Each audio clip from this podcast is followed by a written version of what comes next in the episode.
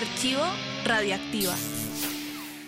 Mucha atención al archivo que llega a continuación. Es una de esas entrevistas que se hicieron además en Bogotá, con una agrupación que tiene muchos más seguidores de los que uno se imagina. Seguidores fieles que llenan los lugares donde ellos van a tocar, que se saben las canciones, que se ponen la camiseta, que compran la boleta y sobre todo que la gente los sigue con pasión. Este es Halloween en Archivo Radioactiva. My parents, they had a Grundig stereo tube amplifier with a radio built in, and it had an equalizer. And so I've been managing that thing all the time. And you know, I was born in 62 and that was basically when the Beatles released their first album. And so the radio was full with Beatles ever since I can remember, right? And so when I was small, I spent time uh, in front of the stereo equipment until I would faint, you know, or I would get a headache or I would get dizzy. And so then my parents, they had to drag me to the bed, you know, and I, I slept happily after I heard all that music from all over the world at the radio, yeah. And it was the Beatles, it was the 60s.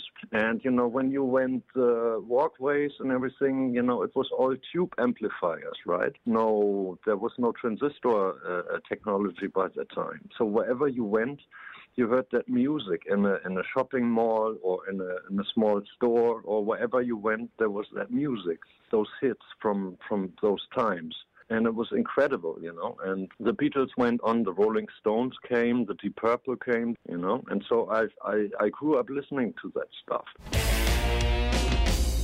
Mis padres tenían un amplificador de tubos Grunding con un radio insertado y tenía un ecualizador Así que gastaba muchísimo tiempo manipulando ese aparato. Nací en el 62 y fue básicamente cuando los Beatles lanzaron su primer álbum. Así que el radio estaba prendido con los Beatles todo el tiempo, desde que yo me puedo acordar. Así que cuando yo era chico, pasé muchísimo tiempo frente al estéreo hasta que me desmayaba o hasta que me dolía la cabeza o hasta que me mareaba. Así que entonces mis papás tenían que arrastrarme a la cama y ahí sí me dormía tranquilo, después de haber escuchado toda la música del mundo en el radio.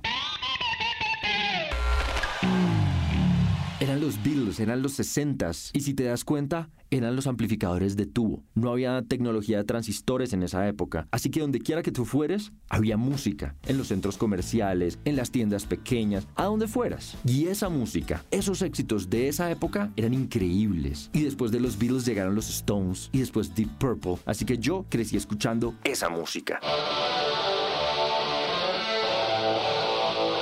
No les dijimos al principio del podcast de quién se trataba. Es Michael Wicat. O bueno, no sé realmente cómo se pronuncie, pero queríamos un poco sorprenderlos con las declaraciones de este grande del metal, sobre todo por sus influencias musicales, los 60 y sobre todo como un sonido que puede ser universal, como el de los Beatles en este caso, puede ser un punto de partida además para usted generar música totalmente diferente, sin olvidar el punto de partida que le dio la inspiración. Esto es Halloween en Archivo Radioactiva. Archivo Radioactiva.